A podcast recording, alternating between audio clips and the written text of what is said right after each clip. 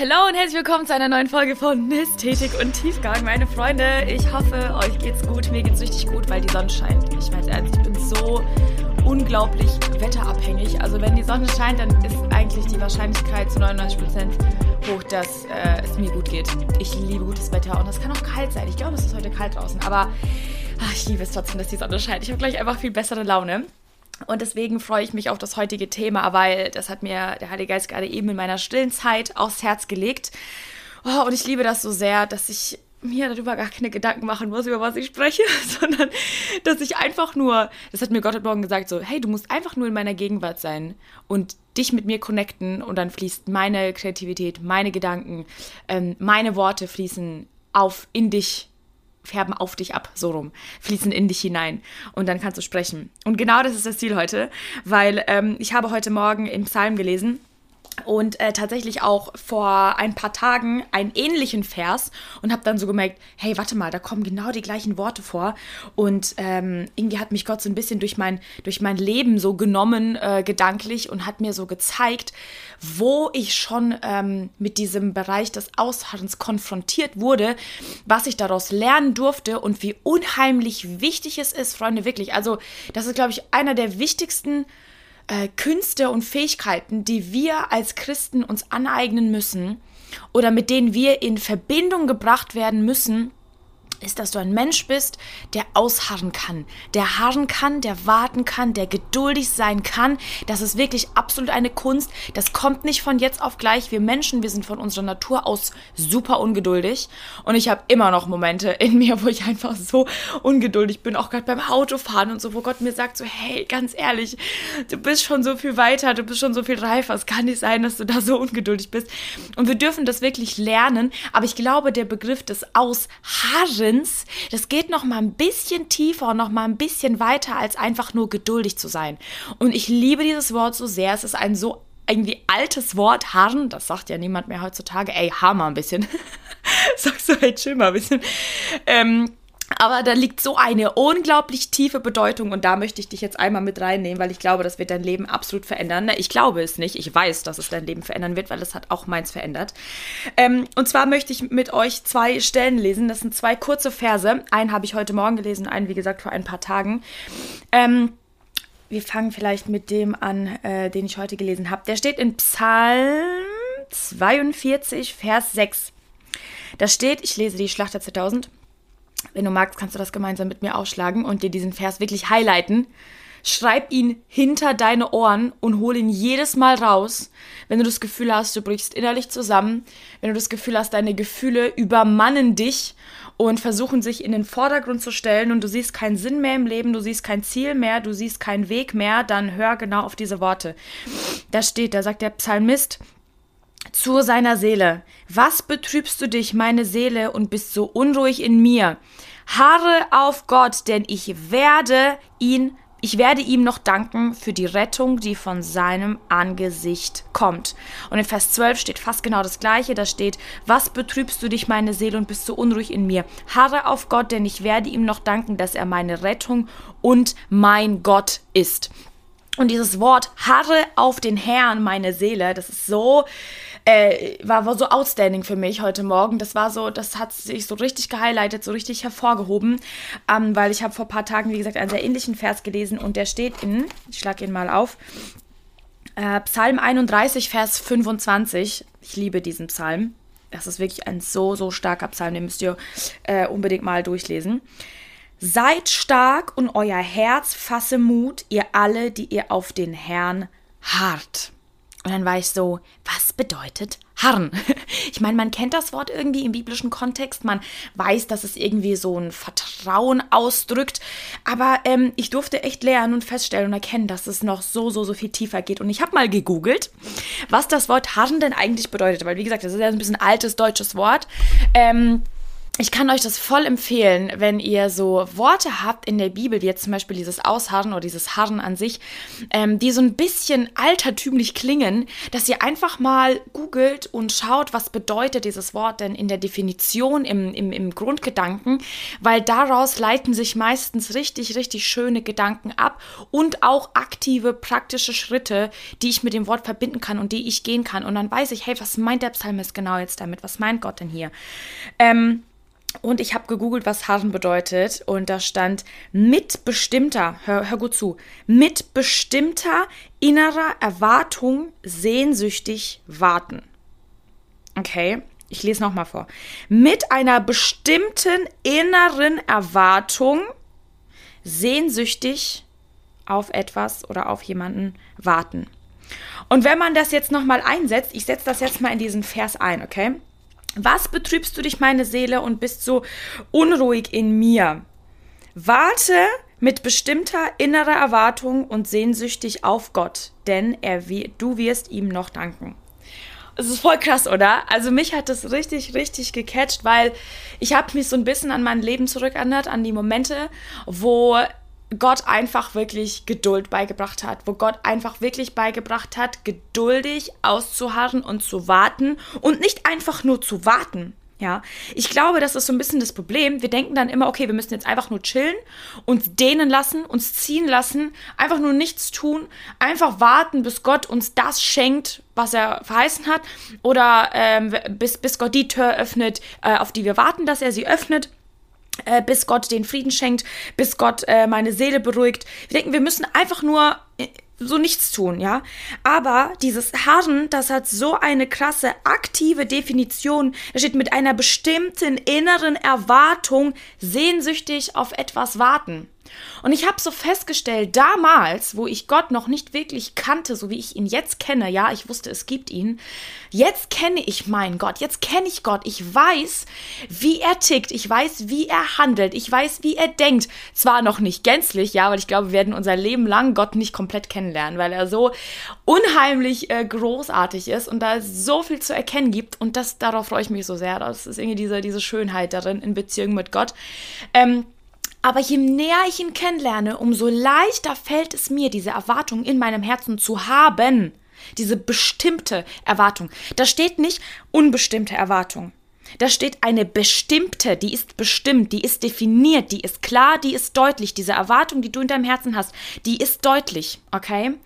Und das heißt, du kannst jemandem vertrauen, du kannst ausharren, wenn du diesen Menschen kennst. Wenn ich Gott kenne, dann weiß ich, was ich erwarten kann. Dann weiß ich, auf was ich harren kann. Dann weiß ich, dass ich ihm vertrauen kann. Natürlich, damals, als ich keine Beziehung mit Gott gepflegt habe und gebaut habe, ist ja ganz klar, dass Momente, in denen ich warten musste, wo einfach nichts passiert ist, wo das Leben so routiniert geworden ist, wo äh, in mir eine Unruhe war, wo ich Depression hatte, wo ich nicht, wo ich den Sinn im Leben nicht gesehen habe. Ja, wie genau der Psalmist hier sagt, was betrübst du dich, meine Seele, und du bist so unruhig in mir.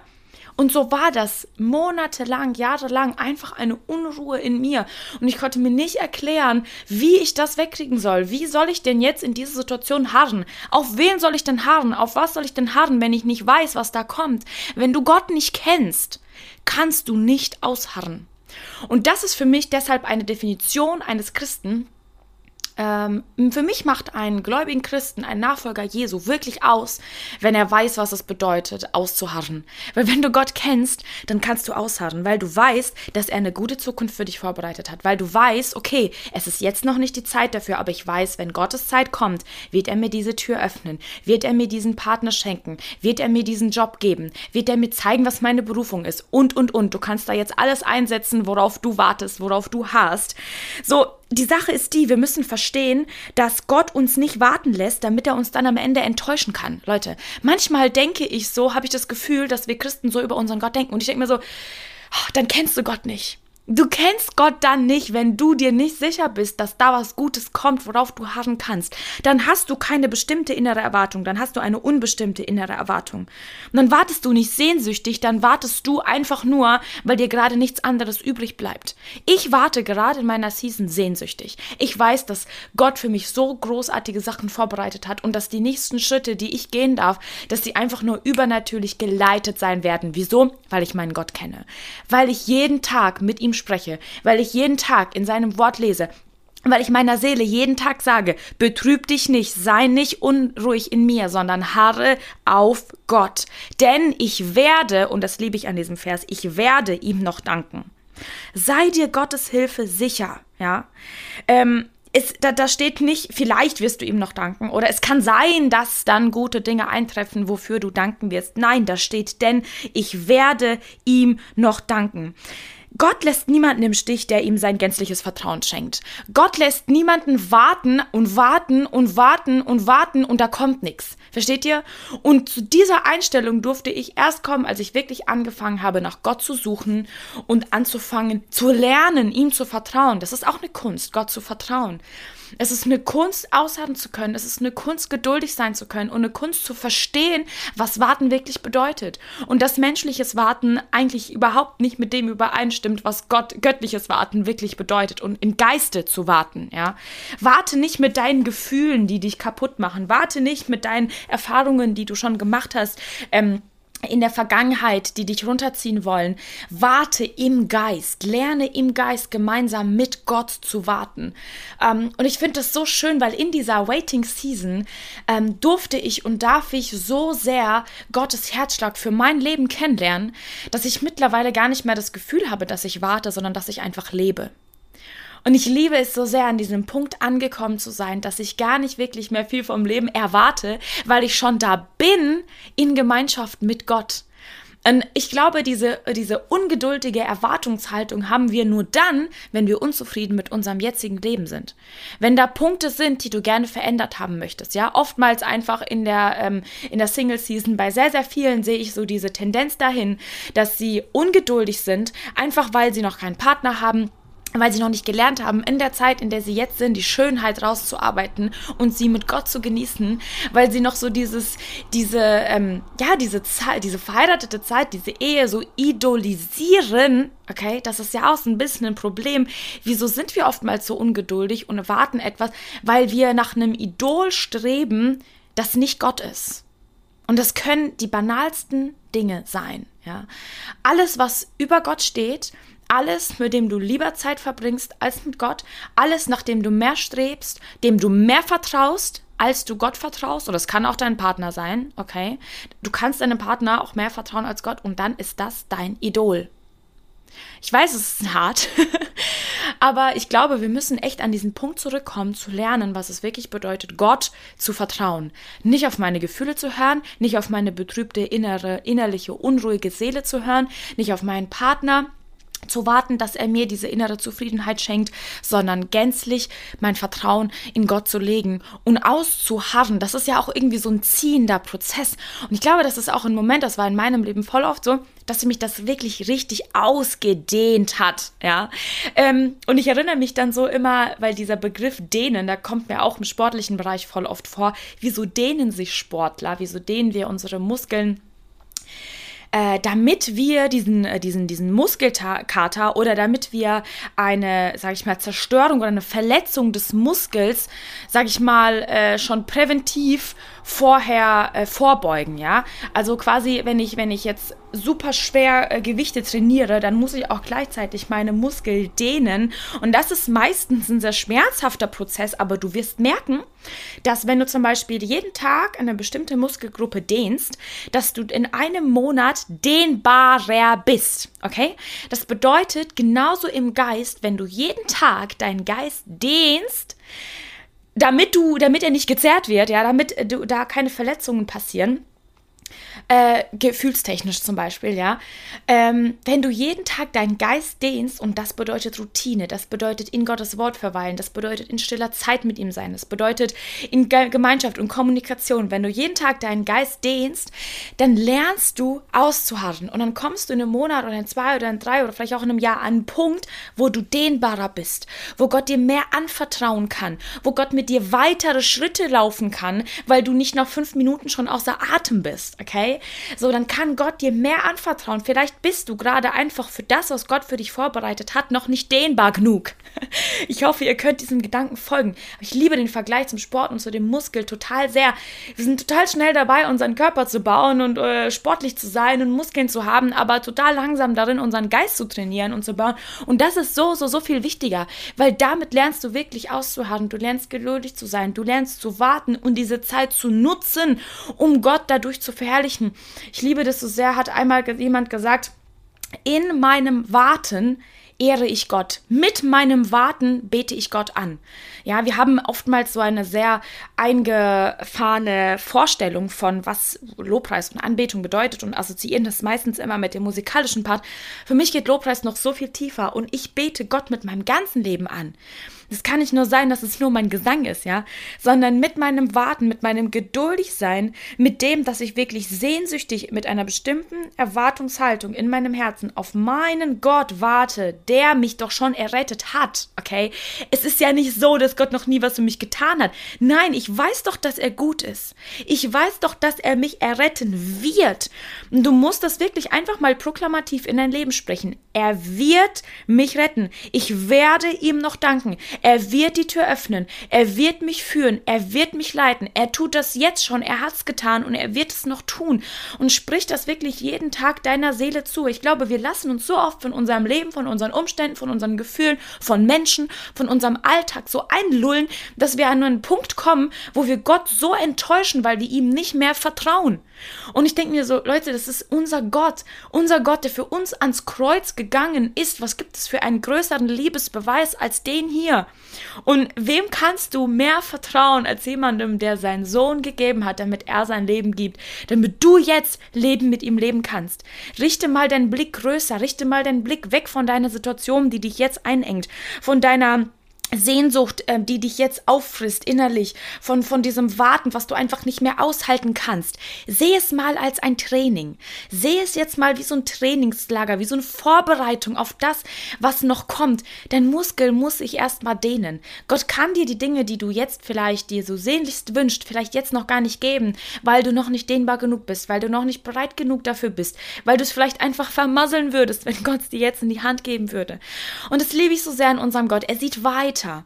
Er kennt das ganze Puzzle, er kennt das ganze Bild und er lässt dich jetzt nicht warten, weil es ihm so Spaß macht zu sehen, wie du leidest. Er lässt dich jetzt warten, damit er deinen Charakter formen kann, damit du die Chance jetzt nutzen kannst, näher an sein Herz zu kommen, seine Stimme kennenzulernen, weil wenn du Gott kennst, glaub mir, fällt es dir so viel einfacher, auf ihn zu harren und du wirst an irgendwann an einen Punkt kommen, wo dieses Ausharren dir einfach nur Freude bereitet, weil du merkst, in meinem Ausharren bete ich Gott an. Mit meinem Ausharren verherrliche ich Gott. Und das ist einfach das Schönste, was es gibt, Freunde, wenn du weißt, dass das, was du gerade tust, das Leben, das du gerade lebst, dass es Gott ehrt. Und dass Sünde immer weniger und weniger und kleiner und kleiner wird und dass das viel weniger Stellenwert in deinem Leben hat, dass du deinen eigenen Lüsten hinterherrennst, sondern du wirst auf einmal merken, dass du den Dingen hinterherrennst, die Gott verherrlichen. Und Ausharren ist ein riesig großer Bereich da, äh, äh, mit dem du Gott anbeten kannst, mit dem du ihn verherrlichen kannst. Lass uns wirklich danach danach streben, in unserem Warten, in unserem Geduldigsein, in unserem Vertrauen in Gott, dass wir das in unserem Leben etablieren, dass wir das in unserem Leben größer machen und das Herz Gottes dadurch erfreuen. Ich bin mir sicher, dass er auf einige Leben gerade runterschaut und sich so denkt, wow, krass, okay, obwohl sie oder er einfach schon so lange in dieser Situation sind. Sie harren aus, sie warten, sie lassen sich nicht von ihren Gefühlen übermannen, sie lassen sich nicht von diesem Herzschmerz kaputt machen, sie lassen sich nicht von der Welt mitreißen, sondern sie sind drauf drauf und dran, mit ihrem Leben mich zu verherrlichen. Freunde, ich kann mir vorstellen, wie Gottes Herz erfreut ist, wenn er das sieht. Und deswegen möchte ich dich wirklich einfach voll ermutigen. Schreib dir diese Worte in dein Herz, in deine Seele. Sag das jeden Tag neu zu deiner Seele, dass sie sich nicht beunruhigen soll, sondern dass sie mit einer bestimmten inneren Erwartungshaltung sehnsüchtig auf Gott warten soll und harren soll und in dieser Zeit ihn verherrlichen soll und ihn preisen soll. Ich bin mir sicher, dass Gott das belohnen wird und vielfach erstatten wird. Deswegen seid wirklich darin gesegnet und bis zum nächsten Mal.